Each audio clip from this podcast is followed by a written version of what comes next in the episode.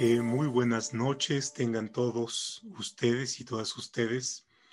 Bienvenidos a, esta, a este webinario de IntelliJuris.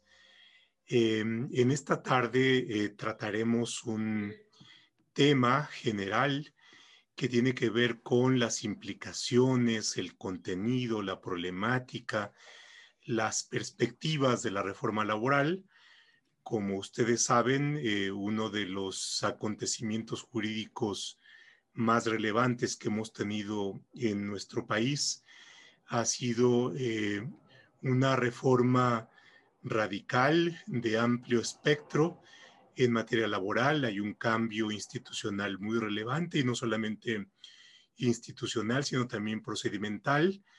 Y a partir del interés que hemos eh, captado en IntelliJuris, se ha diseñado un eh, curso de actualización y profundización sobre la reforma laboral. Eh, antes de intervenir, ustedes han visto em, esta eh, secuencia de láminas en donde encontrarán ustedes las sesiones, los expositores y los días de presentación de aquello que va contener este curso sobre la reforma laboral. Y para introducirnos al tema eh, general, eh, tenemos hoy a Rogelio Pérez del Castillo. Bienvenido, Rogelio. Eh, ya te tuve, pero bueno, permíteme la confianza de hacerlo. El, el maestro Rogelio Pérez del Castillo es abogado, se ha especializado en, en materia laboral y en seguridad social principalmente, es eh, socio de un despacho de consultoría en estas materias, así es que es un experto en el tema y será uno de los expositores del, em, del curso. Eh, Rogelio tiene una maestría por el Colegio de Estudios de Posgrado, es profesor también del posgrado en la Universidad Autónoma del Estado de Hidalgo y bueno, ha desempeñado su actividad académica en distintas instituciones educativas y también, por supuesto, tiene una formación en la materia relevante eh, en el ITAM, en la propia Universidad Autónoma del Estado de Hidalgo, en el Consejo de la Judicatura Federal y en la Corte. Y bueno, pues Rogelio, muchísimas gracias. En verdad apreciamos tu, tu generosidad, tu tiempo y tu disposición para estar con nosotros en esta eh, tarde, noche.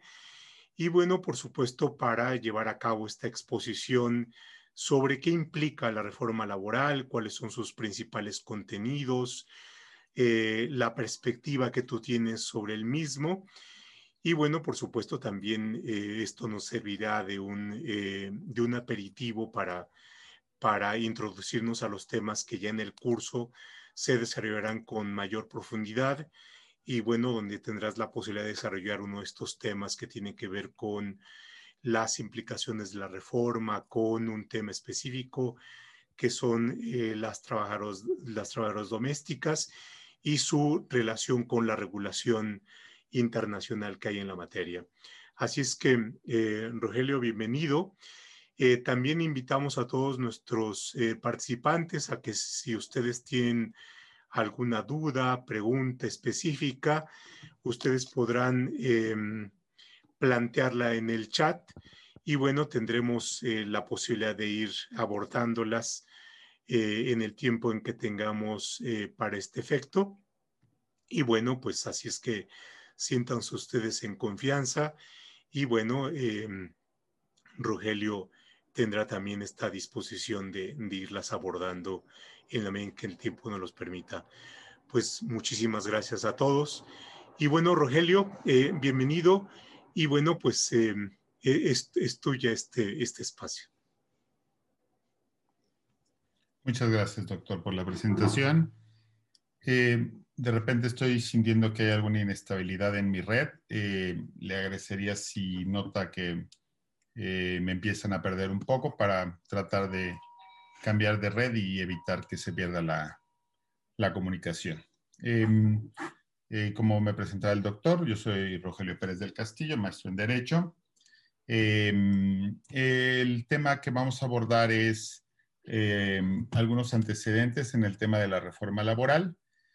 yo soy especialista en temas de seguridad social, por lo cual siempre la exposición que van a tener conmigo va muy al trasluz de todos los temas relacionados con eh, derecho de la seguridad social, eh, enfocados a los temas de IMSISTE, AFORE, etc.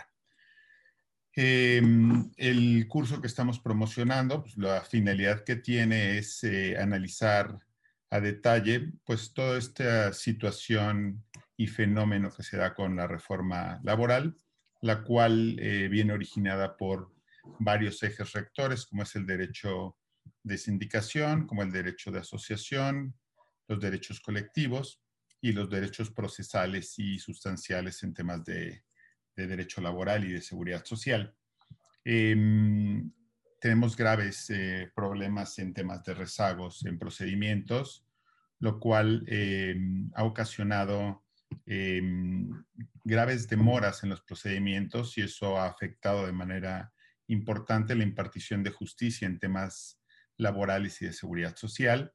Actualmente, eh, la mesa de la transición de la reforma laboral analizaba algunas medias de, de tiempos procesales en los juicios y, bueno, el saber cuánto tardan en promedio los juicios laborales, que seguramente aquí eh, en el auditorio habrá personas eh, especializadas en ellos. Bueno, la media de los juicios laborales es 5 a 6 años. Y eso pues es, hace bastante complicado y poco efectiva el, acceso a la justicia en temas laborales. Em, emulando algunas experiencias que se tuvieran, tuvieron de varios eh, miembros de, la Corte que estuvieron analizando la reforma en análisis de los sistemas chilenos y españoles. Se buscó implementar un mecanismo eh, sumamente eh, rápido y eficiente para tratar de resolver los juicios en temas laborales. apenas estamos iniciando el proceso de la reforma. He participado en los procesos de sensibilización y capacitación de las personas que eh, pretenden pertenecer o formar parte de este proceso. Y hay una eh, ambición muy importante, en, buen sentido, de tratar de aspirar a mejores tiempos y mayor efectividad en los procesos laborales. Es por ello que eh, Intel Juris, en la preocupación de brindar información eficiente en el proceso de la reforma laboral, han definido distintos ejes vectores en el tema de la reforma para que sean abordados en distintas conferencias y tratar de eh, atacar, identificar y capacitar en los principales ejes que definieron. Ustedes han visto el banner que ha estado pasando al inicio de esta explicación, pero bueno, los ejes rectores que ellos eh, ubican son eh, reforma laboral, conciliación, prejudicial, procedimientos y retos, nuevo derecho procesal de trabajo, subcontratación laboral y teletrabajo, que todos saben que hoy en día es todo un tema de análisis, democracia sindical y negociación colectiva, trabajadoras del hogar y el convenio OIT 189, que esa es la parte donde yo voy a participar eh, con una exposición, Derecho Internacional del Trabajo y su integración al Derecho Nacional, la norma 035, norma de suma trascendencia el día de hoy eh, para las empresas y los trabajadores, y su impacto en las relaciones de trabajo y el juicio de amparo indirecto ante el juicio laboral federal. Esos son los principales ejes vectores y sobre eso se estarán trabajando las conferencias.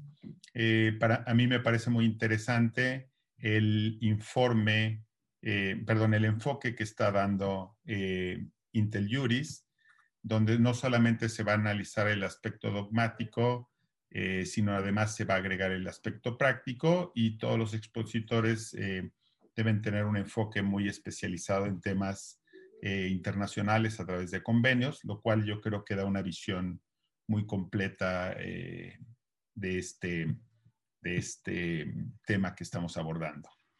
Em, en lo que a mí me respecta, como les decía, eh, siempre tiendo a llevar mis temas a los temas de seguridad social, que es eh, el área que yo tengo de especialización. un amigo que es doctor me decía que el especialista es el que sabe más de menos. Y entonces el tener un nivel importante de especialización en un tema hace que los temas alrededor de él sean un poquito más, eh, menos profundos. Entonces, llevando el tema a mi área de especialización, que es seguridad social, eh, me pareció a mí importante cuando estuvimos trabajando con la unidad de implementación de la reforma laboral, eh, tomar conocimiento de la gran importancia que tenían los temas de seguridad social en los juicios laborales. Obviamente tenemos nosotros antecedentes de acuerdo al trabajo que realizamos de el número tan creciente de procedimientos que hay en temas de seguridad social, pero yo no tenía idea en temas de gráficas y porcentajes la trascendencia que tenía a nivel nacional y lo conocí ahora trabajando algunos temas con la unidad de implementación. Actualmente el 57% de los procedimientos que se llevan en materia eh, de juntas y juzgados, nuevos juzgados laborales. El 57% es específicamente temas de seguridad social y el resto tiene que ver eh, a temas laborales individuales y colectivos. Eh, poco a poco, el número de procedimientos en temas de seguridad social va a ser mayor, lo cual hace apremiante que debamos tener un estudio muy importante de, estos temas normalmente se ubica la seguridad social como un apéndice del tema laboral y la seguridad social por sí misma tiene eh, fundamentos y vida propia y antecedentes, por lo cual creo que debemos darle un especial estudio. Hay universidades en las cuales la seguridad social ni siquiera está ubicada como una materia obligada en, eh, en la currícula de, de las universidades. Por ejemplo, en el ITAM, que no doy clase en carrera, pero sí doy clase en, posgrados, eh, la materia de seguridad social tiene una figura como opcional de, estudio. Entonces, yo creo que, primer punto, el tema de la seguridad social es muy importante analizarlo eh, y estudiarlo de manera muy profunda. Al respecto, aun cuando vamos a ver en la exposición que nos corresponde sobre trabajadoras del hogar y convenio OIT 189, temas específicos de la figura de las trabajadoras del hogar, antecedentes, efectividad, eh, situación real y perspectivas. Hay una serie de antecedentes alrededor de la seguridad social que hoy convergen en todo lo que son procedimientos eh, laborales que se siguen ante las autoridades respectivas. Eh, hay que hablar en su momento de la seguridad social, de sus fundamentos, eh, su creación como figura a nivel nacional a través del constituyente del 17, donde se regula por primera vez los derechos en temas de pensión y seguridad social, la ley del 43 y la ley del 73, que son los dos antecedentes más importantes que tenemos de pensiones y servicio médico la reforma del 1 de julio de 1997, que es un parteaguas en la seguridad social en México, es un antes y después en temas de pensión en nuestra realidad eh, del país. Y eh, la reforma del 97, que encuentra orígenes importantes en el sistema chileno de pensiones.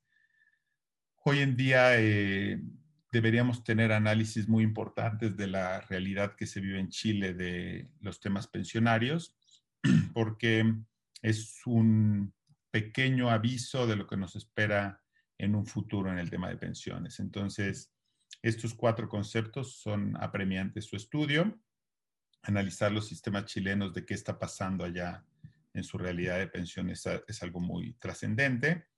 Eh, tenemos reformas importantes en ley del Seguro Social el 16 de diciembre del año pasado, donde todavía no hemos analizado de manera eficiente el incremento tan significativo de cuotas que va a haber con las reformas de los artículos 168 al 170 de la ley del Seguro Social.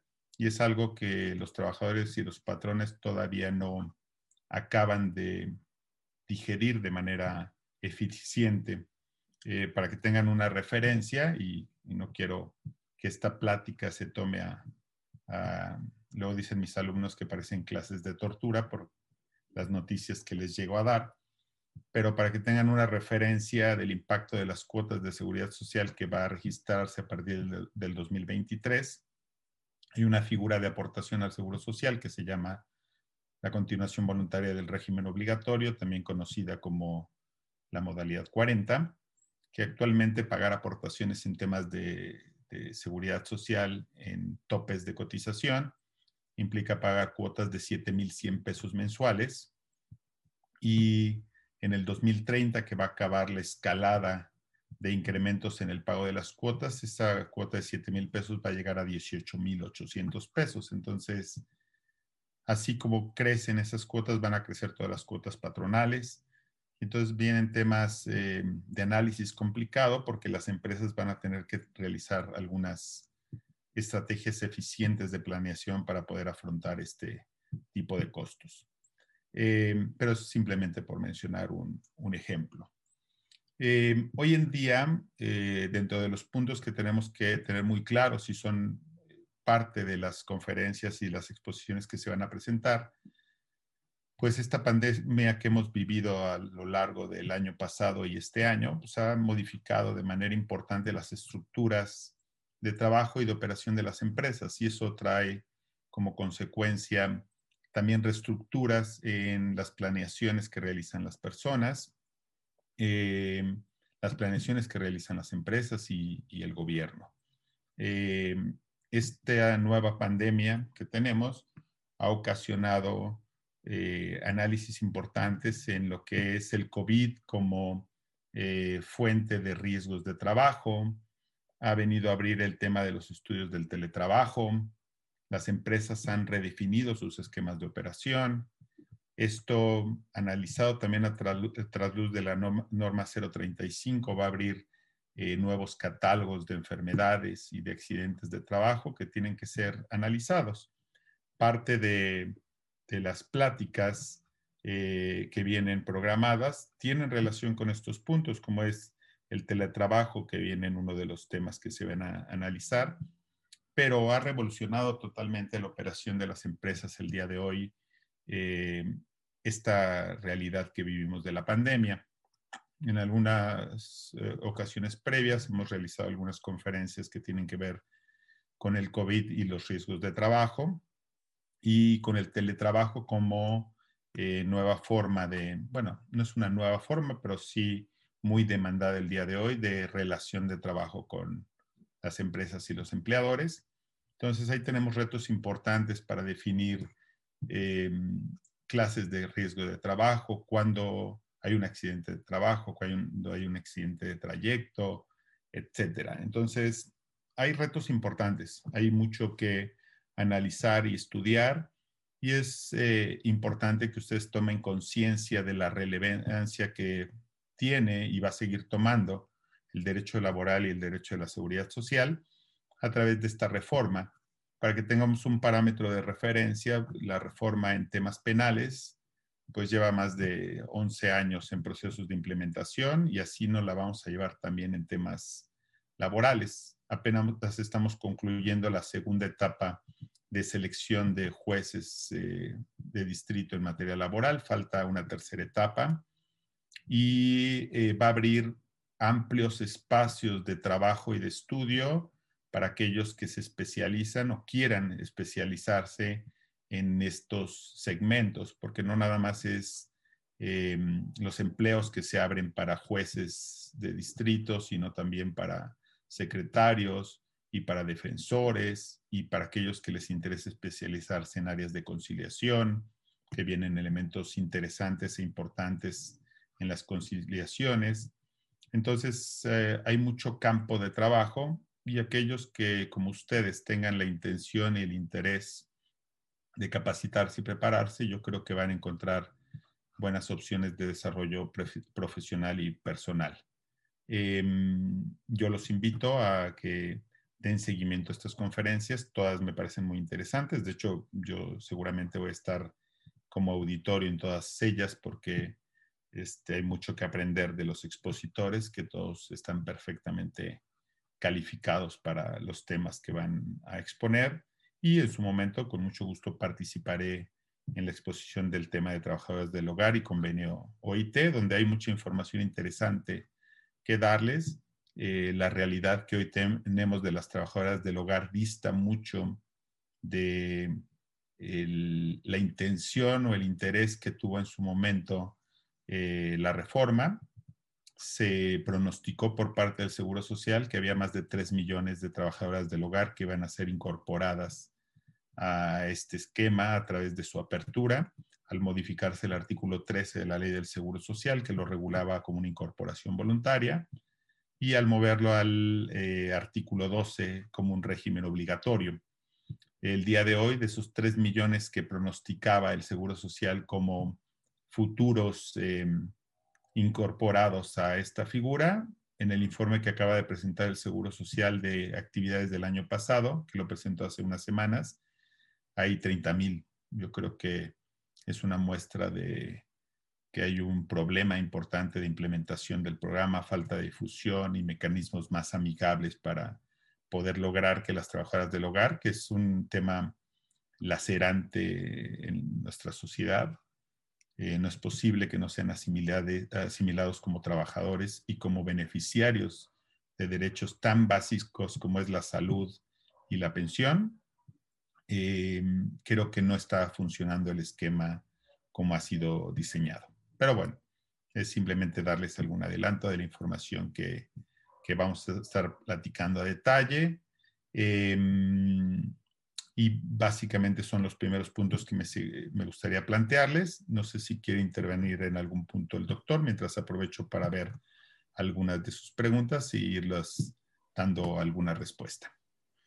Bueno, yo creo que el planteamiento que está haciendo resulta eh, interesante en la medida que nos establece como el primer mapa o vistazo general de las implicaciones de la reforma. En la medida en que estabas eh, planteándolo, tenía en mente la otra gran reforma que se planteó previamente, que fue la reforma en materia de justicia penal, que requirió no solamente un nuevo entendimiento eh, de, la justicia penal. Eh, se dio un, cambio realmente en la columna vertebral del entendimiento del proceso y de la justicia penal. Y creo que estamos en algo análogo ahora con, con, la reforma laboral.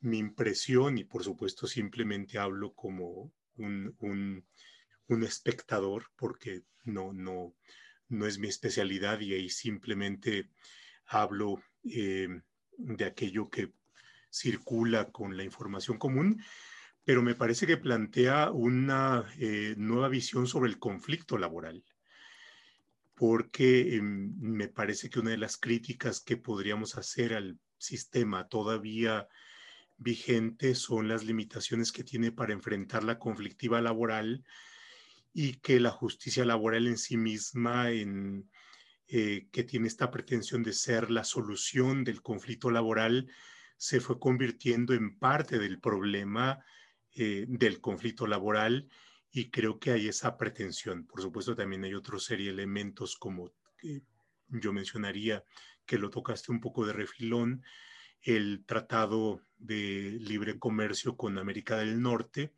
el famoso TEMEC, que también creo que es otro de los impulsores o de las causas de la reforma, eh, pero que nos pone enfrente al gremio jurídico y, al gremio que dentro del derecho atiende o, se, está interesado en las cuestiones laborales, en un reto no solamente de adquirir nuevas capacidades, nuevas habilidades, sino en cambiar la lógica, en cambiar la idea que hemos tenido de lo laboral. y me plantea el tema de los quienes fuimos formados bajo la vieja idea del proceso penal, todavía hablamos del auto de formal prisión y estas cosas, y cuando alguien que tiene ya la nueva formación dice, bueno, caray, es, es simplemente no entender las cosas. Imagino que en la laboral va a pasar lo mismo, ¿no? Em, por ejemplo, todo el sistema de, conciliación. En mis inicios ahí, hace mucho tiempo, lleve a algunos casos laborales y bueno, la conciliación es simplemente un formulismo. Y me parece, procurando entender que va a dejar de ser un formulismo para tomarse la conciliación en serio, ¿no? En fin, yo creo que hay una serie de temas. Pero por otra parte, y como tú lo dices, la pandemia yo creo que nos plantea eh, otro elemento, otra capa de la problemática y es el entendimiento de las relaciones laborales en condiciones extraordinarias, muchas de las cuales van a seguir siendo ya lo ordinario. El teletrabajo creo que es algo que, que, que se va a quedar, ¿no? En distinta magnitud probablemente, pero ya está ahí. Y la otra cuestión tiene que ver con los nuevos problemas, por ejemplo, eh, estos problemas que se plantean con la economía digital y que yo creo que en materia de seguridad social plantea problemas muy, muy interesantes. ¿Qué es lo que sucede con los eh, conductores de Uber? ¿No? Hay una relación de trabajo, son socios, son eh, suscriptores de una plataforma, y, bueno, eh, ¿qué, es lo que sucede con, la seguridad social de, los trabajadores de Uber o de los socios de Uber o de los suscriptores de Uber? Ahí la, la calidad jurídica y la naturaleza jurídica es una, es una cuestión previa.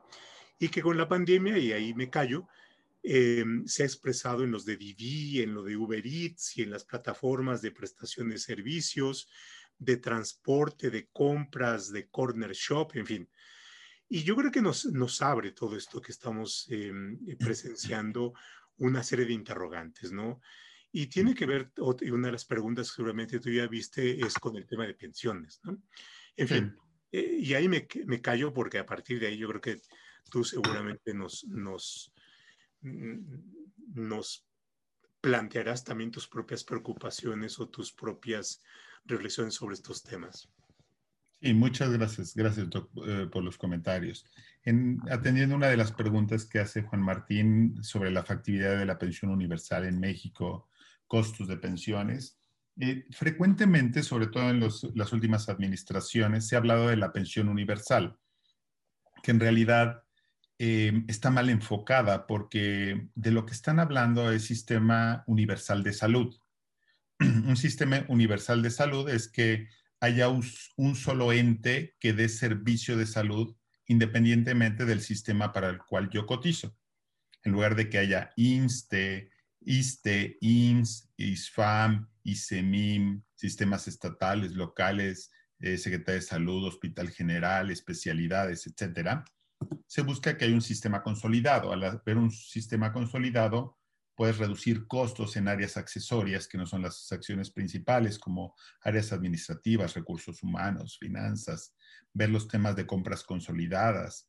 Entonces, yo no veo mal un sistema universal de seguridad social y que si yo cotizo al IMSS o al ISTE, vaya a la misma institución de salud.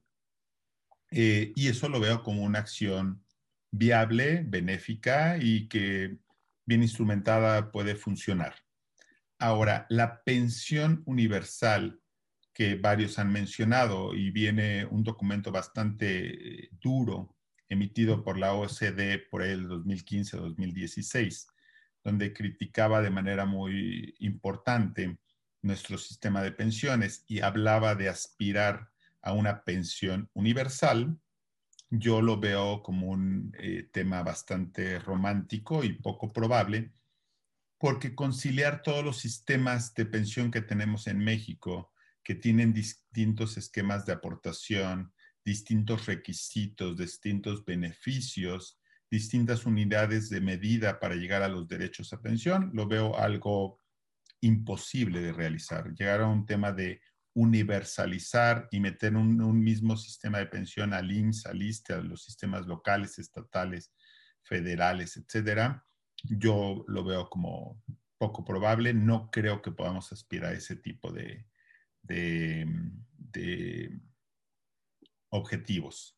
Eh, siempre la seguridad social toma como un eje rector importante eh, los tratados y manifiestos de Beveridge a través del plan Beveridge. Y uno de los principales eh, objetivos es la universalidad de la seguridad social. Salud para todos, pensión para todos. debemos ubicar que en México tenemos un sistema eh, limitado, con pocos recursos. Por eso es un sistema vinculado a los temas laborales. Si analizamos nuestra ley del Seguro Social, vamos a ver que hay una eh, directa vinculación al tema laboral. Los beneficios que tienen las personas por eventos relacionados con el trabajo tienen una mayor cobertura que los que no lo tienen. Ejemplo, un accidente de trabajo. Un accidente de trabajo, el tiempo que esté incapacitado el trabajador, se paga desde el primer día al 100% del salario base de cotización. Pero en cambio, una enfermedad general o no profesional solamente se paga el 60% a partir del eh, cuarto día. Eh, vean cómo no hay la misma protección cuando hay un evento vinculado al trabajo, cuando no lo es. Esto es una muestra de que nosotros tenemos eh, un sistema limitado. Tenemos pocos recursos y tenemos que ser muy discrecionales eh, cómo se otorgan las pensiones, a quiénes, etcétera. Entonces, el tema de la universalidad, universalidad de las pensiones para mí es un tema muerto. No vamos a llegar a, a ese punto. Y aprovechando lo, que comentaba eh, el doctor, em, hay una serie de temas que cada uno de los expertos en su, en su momento seguramente podrá abarcar y, y, analizar, pero las nuevas dinámicas que tenemos, nuestras nuevas realidades, que son em, realidades sumamente volátiles, eh, muy activas, muy dinámicas, ocasiona que el derecho tarde de manera muy importante en ir regulando esos, esos, eh, esos fenómenos. Eh, lo comentaba el doctor con relación a los trabajadores de Uber, ¿sí? donde eh, escuché en una conferencia a la directora de Uber hace una o dos semanas. llevan, en el llevan operando en México más de 10 años y apenas hoy estamos preguntándonos el tema de son trabajadores, debo de darles eh, beneficios en temas laborales, tengo que afiliarlos al Seguro Social, deben tener derechos al Infonavit. Desafortunadamente, la velocidad que avanzamos este, es mucho más lenta que lo que se da la realidad de las conductas humanas. Al respecto, yo quisiera nada más mencionar algunos temas al aire para que se queden como temas eh, de interés y probablemente en algún futuro temas eh, que pueden ser abarcados en, otros, en otras dinámicas. Eh, el tema internacional en temas de seguridad social es apremiante su estudio. Las dinámicas que tenemos hoy, la volatilidad que existe en temas laborales es muy alta. Hoy una persona puede estar en México físicamente y trabajando para una empresa en Japón, una persona eh, puede empezar su vida laboral en Brasil luego seguir en Perú y luego trabajar en México y luego irse a España. Y desafortunadamente no tenemos em, mecanismos eficientes de portabilidad de semanas de cotización. Ahorita se me escapa a la mente el libro, pero seguramente el día de mi exposición con mucho gusto les tendré nombre y autora. Hay una doctora de la Universidad de Morelos que acaba de publicar un libro que se llama La portabilidad de derechos en la seguridad social que precisamente habla de los graves problemas que tenemos porque no podemos emigrar nuestros derechos pensionarios de un sistema a otro. El análisis que hizo fue en México y habla de que personas que cotizan en el ISTE, la portabilidad hacia el IMSS tiene sus problemas muy importantes. Si cotizas en el ISEMIM, portabilizarlo a otro sistema es, eh, no hay reglas de portabilidad. Y si esto lo llevamos al plano internacional, bueno, resulta que hay personas que rondan por todo el mundo y en ningún lugar adquieren derechos a pensión. El exdirector de Gillette, cuando lo compré Procter Gamble, era una persona peruana y había cotizado en Perú, en Argentina, en Colombia, en México y había estado en todos lados y al mismo tiempo en ninguno, porque resulta que ni en Perú, ni en Colombia, ni en Argentina tenía ningún derecho a pensión porque tenía cachitos de cotización en cada uno de estos países. Por mera casualidad y fortuna, cuando llega a México, llega en, antes de 1997, que fue la reforma de la ley del Seguro Social, la trascendente, llega antes, es generación de transición y fue el único país donde alcanzó un pequeño derecho a pensión. Digo, pequeño derecho a pensión, una pensión de 10, 15 mil pesos, que para un director el CEO de una empresa, bueno, no creo que represente algo muy importante, pero fue el único derecho de pensión que pudo generar. Hoy en día tenemos que ubicar esas realidades. Las personas emigran constantemente y deberíamos tener en temas de seguridad social mecanismos eficientes para portabilizar esos derechos y poderlos emigrar a otros países. Y es uno de los temas importantes que, hay que analizar.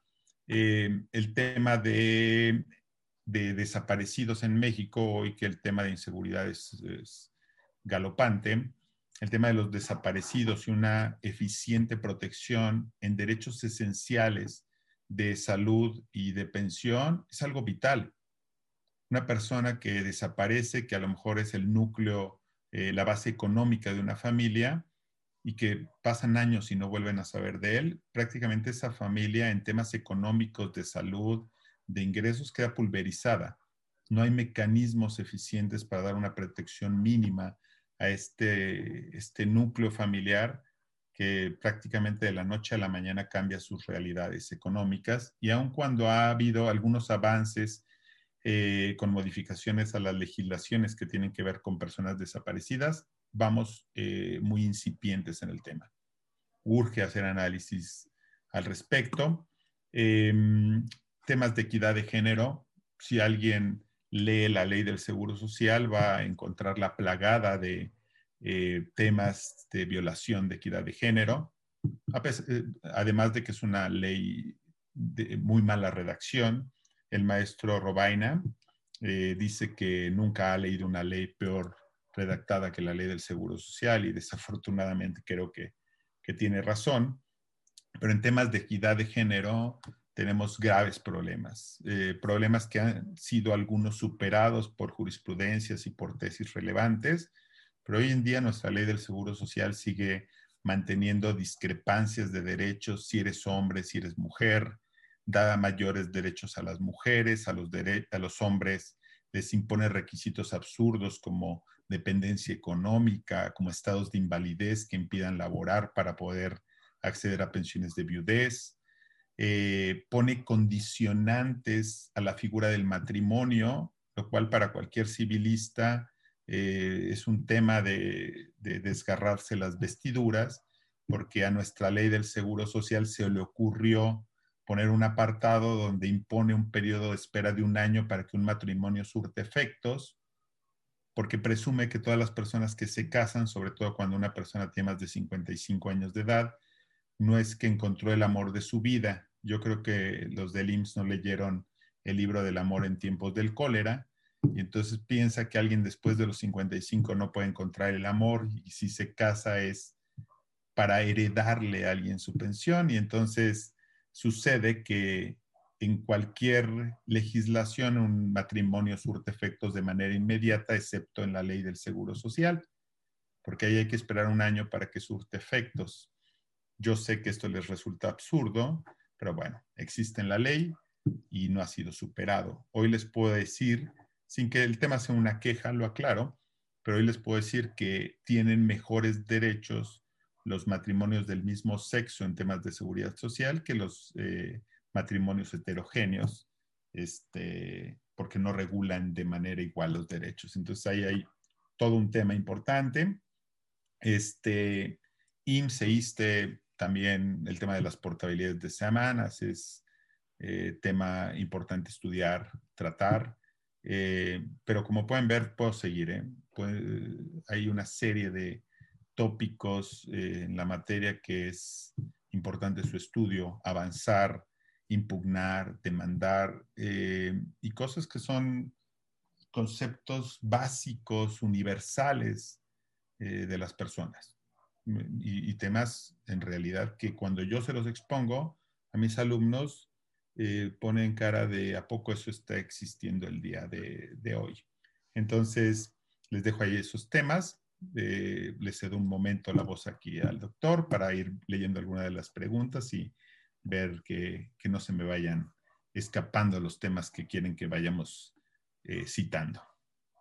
Y vaya que, que, es complejo el tema y, igual que tú, solamente para aquí em, colaborarte en las, eh, en las preguntas que nos están eh, formulando nuestros amigos, José López, eh, ¿cuál es tu opinión del por qué el Seguro Social autorizó una prórroga en la implementación de la reforma en subcontratación? ¿Será que sucedió lo mismo con la mínima afiliación de las trabajadoras domésticas? Y la ley del ISTE, dice Vaquino, de igual forma no está acorde y mucho menos actualizada. Em, veo por acá alguna otra de Alfredo Meraz. Eh, se hablaba hace algunos años de una iniciativa en la que cambiarían las bases en la determinación del monto de la pensión para aquellos que venían tributando conforme a la ley del 73. Em, te piden alguna recomendación porque se interesa especializarte en seguridad social, don Javier Alejandro Peña Vanegas. En fin, bueno, em, lo que veo es que te quieren aprovechar aquí como experto en seguridad social y te plantean estas preguntas. Muchas gracias, doctor. Ya apunté algunas de ellas. El tema de la subcontratación y que se haya pospuesto es un tema operativo de implementación. Em, básicamente no tenían listas plataformas ni procedimientos por los cuales se están posponiendo el tema. Eh, mi opinión personal, aun cuando no es eh, un tema que yo vaya a exponer, es que estamos aniquilando de manera eh, muy importante la figura del outsourcing. Entiendo, entiendo la postura de las autoridades porque yo soy muy crítico en que en México tenemos eh, una expertise para pervertir figuras. Somos expertos en tomar una figura natural, correcta, perfecta y transformarla en algo eh, que ayuda a evadir. Cuando eh, estaba haciendo el doctorado, el coordinador del doctorado era un doctor de España, el doctor Eusebio, que ya falleció de la Universidad de Salamanca, y él platicaba en sus, en sus eh, conferencias que la primera vez que vino a México, llegó al aeropuerto, lo recibieron, eh, mucho gusto, doctor, y le dieron el código fiscal de la federación en ese momento. Ah, lo recibió, dijo, ah, bueno, para empaparme del tema, el doctorado era en Derecho Internacional Tributario. Viene dos o tres años después, aterriza, lo reciben y le dan el código fiscal de la federación.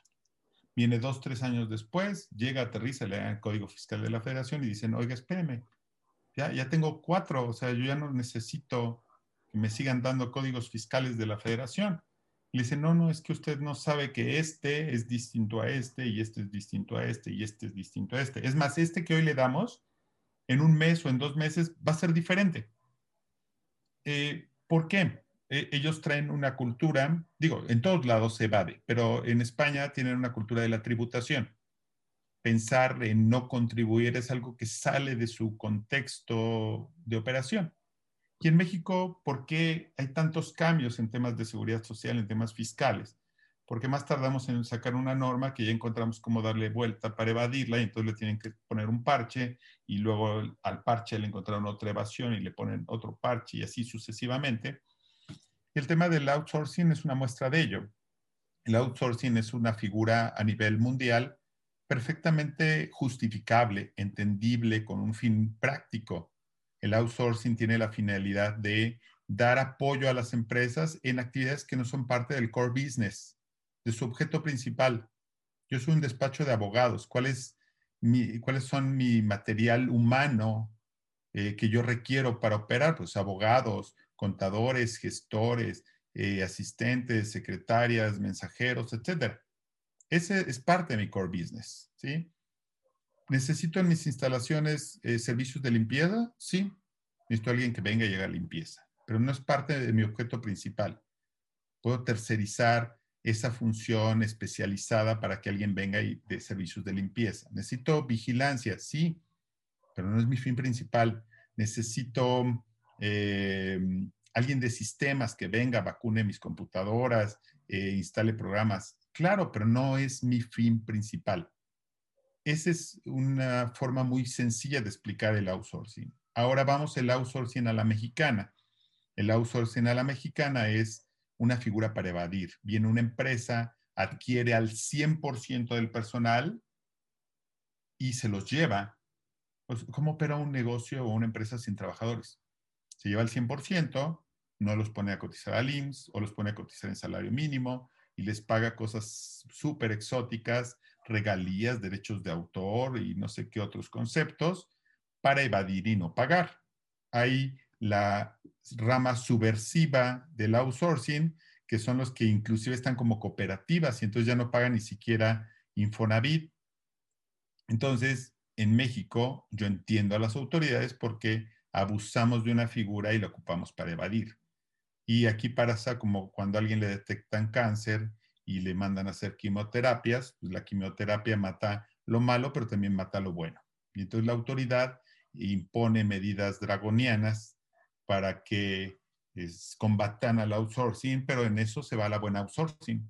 Yo tengo clientes que son buenas outsourcing, que pagan buenas prestaciones, que tienen a sus trabajadores con salarios competitivos, que tienen planes de retiro, que tienen seguros de vida, seguros de gastos médicos mayores, y hoy pues no pueden, eh, no pueden operar por estas medidas que les están imponiendo de certificación, de verificación, de validación, de etcétera, y prácticamente están condenando a que no puedan operar y lo que están ocasionando es que las empresas retomen a esos trabajadores y los regresen a sus propios registros, ya que el outsourcing no les está brindando beneficios importantes. Entonces, no es mi tema, pero seguramente en su momento lo, lo platicarán. Por ahí alguien me preguntaba sobre especialización en temas de seguridad social. Hay pocos, no hay mucho. En el ITAM tenemos un diplomado en Derecho Laboral y Seguridad Social, donde participo, pero no hay muchas instituciones. La Universidad Panamericana por ahí tendrá alguna maestría. El colegio, el, eh, la Agencia Interamericana de Seguridad Social también tiene alguna maestría que está interesante, pero no hay tantos. Hay que echarse un clavado en Internet o hay que irse a especializar a otro país, a España, por ejemplo. Eh, Alguien preguntaba que si había una reforma o hubo una intención para cambiar las bases de cotización de la ley del 73. Jurídicamente no pueden hacerlo. Eh, cuando cambia la ley del 97, tuvieron la oportunidad de emigrar a todas las personas. En Chile, cuando cambia la ley de, de pensiones, que fue en el año 1991, no, perdón, 1981, nadie se quedó en el sistema anterior Ahí no, no hubo nada de que mis derechos individuales, mis garantías, que la retroactividad de la ley, cambiaron la ley y todas las personas emigraron al nuevo sistema. Hay una teoría española eh, que tiene relación con las garantías individuales y te dice que una garantía individual puede ser violentada, siempre y cuando se esté prevaleciendo un derecho mayor, más importante, pero también dice que ese derecho que te es violentado te lo tienen que compensar. Y en Chile lo hicieron. Hicieron un mecanismo que se llaman bonos de transferencia. Si yo era nuevo cotizante en Chile y empezaba de ceros, pues mi cuenta individual, porque son sistemas de capitalización individual, arrancaba en cero.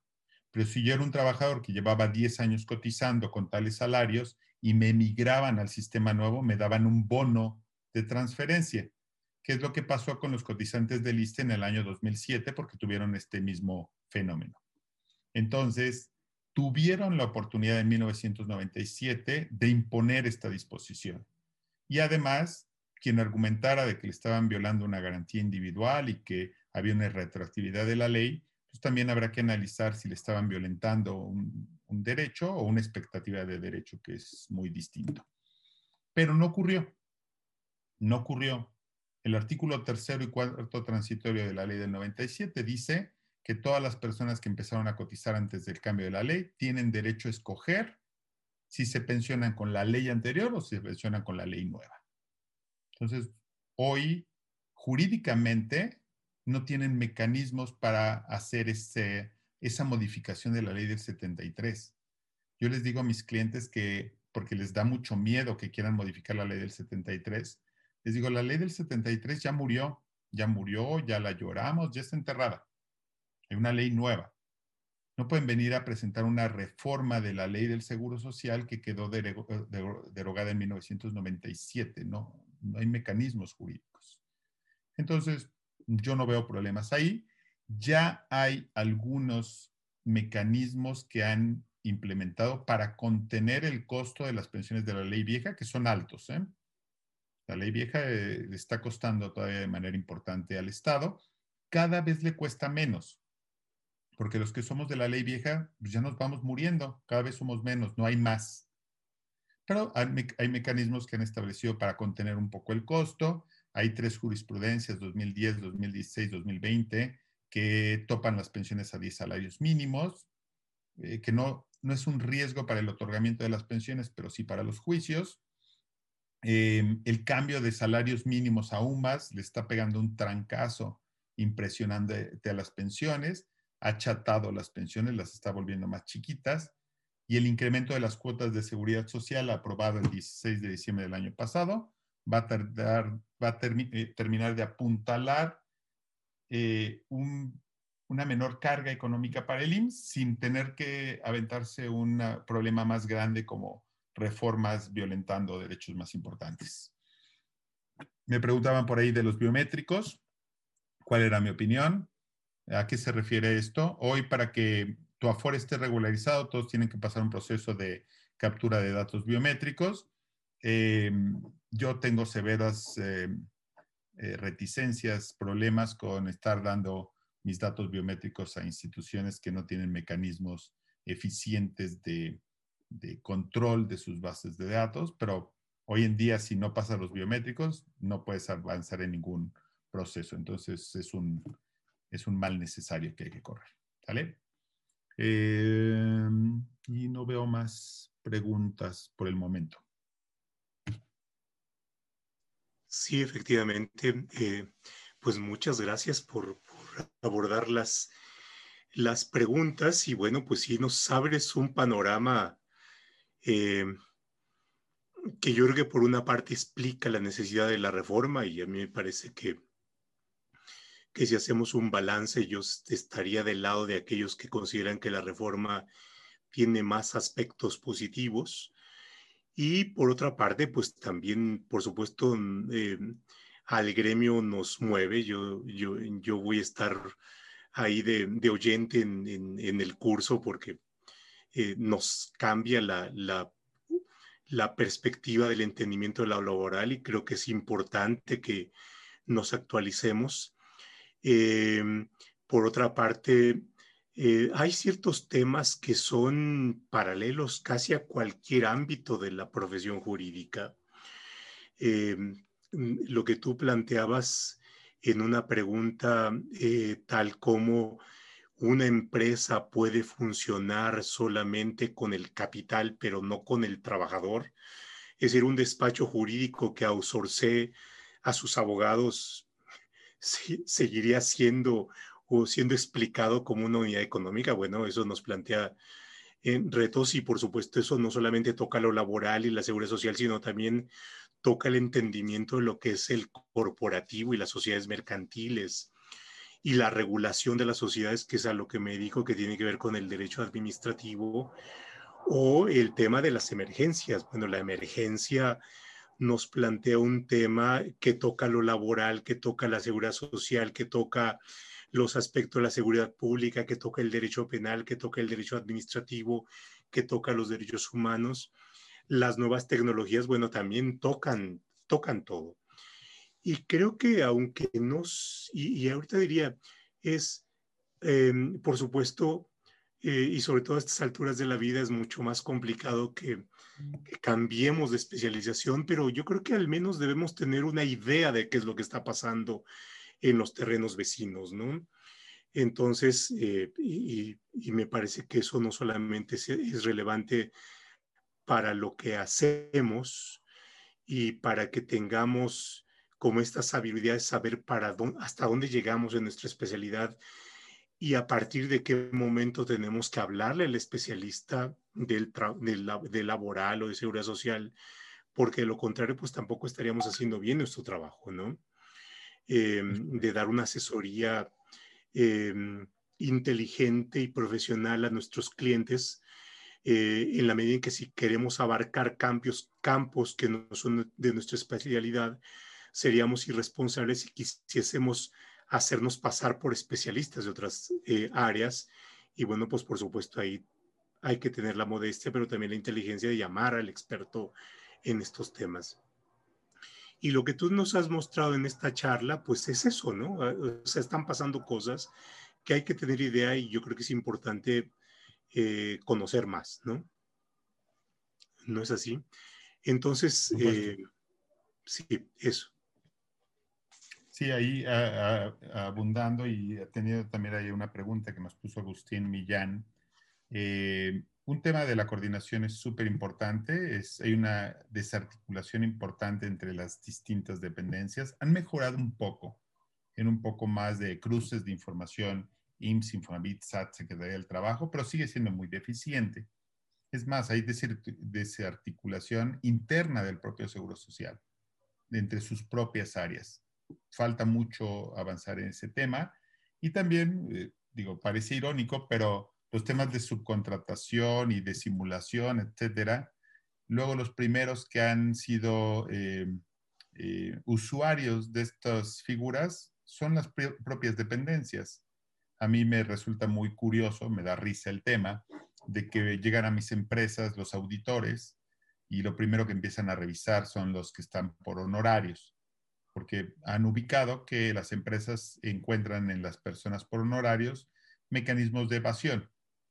Un trabajador, que en realidad es un trabajador, lo hacen pasar por honorarios para evitar pagar las obligaciones que tienen que ver con temas de seguridad social y como un mecanismo para tratar de contener los temas de pasivos laborales. Y ese auditor que viene a hacerte la revisión, tú le preguntas bajo qué esquema de contratación está en el IMSS o en el Infonavit y adivinen cómo lo tienen contratado. Pues lo tienen contratado por honorarios.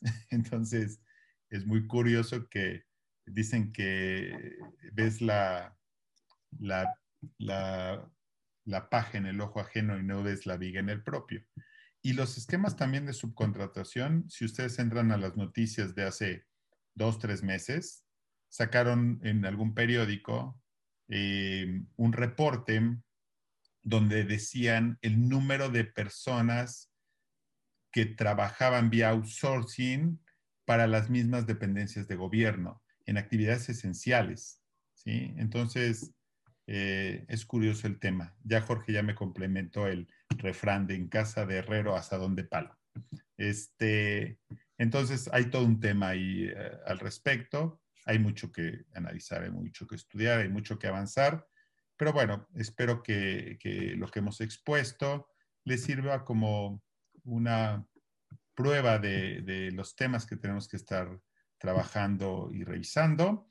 Y espero que sea un buen aliciente y motivante a que nos podamos saludar en los ciclos de conferencias que se van a realizar.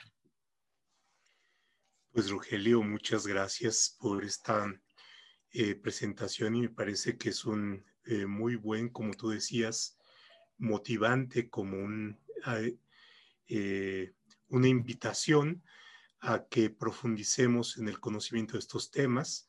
Hemos estado compartiendo en el chat los vínculos para que si ustedes tienen esta, y esta curiosidad, esta, inquietud, puedan revisar el, programa, el temario y por supuesto si si es de su interés también eh, poder tomar el curso.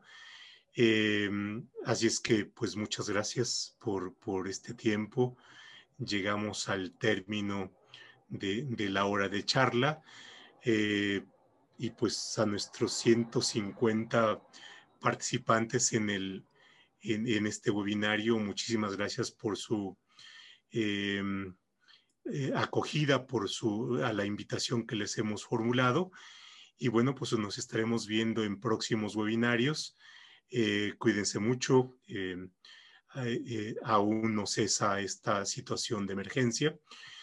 Y bueno, independientemente de si el riesgo al que estamos sometidos es o no un riesgo de trabajo, más vale cuidarnos.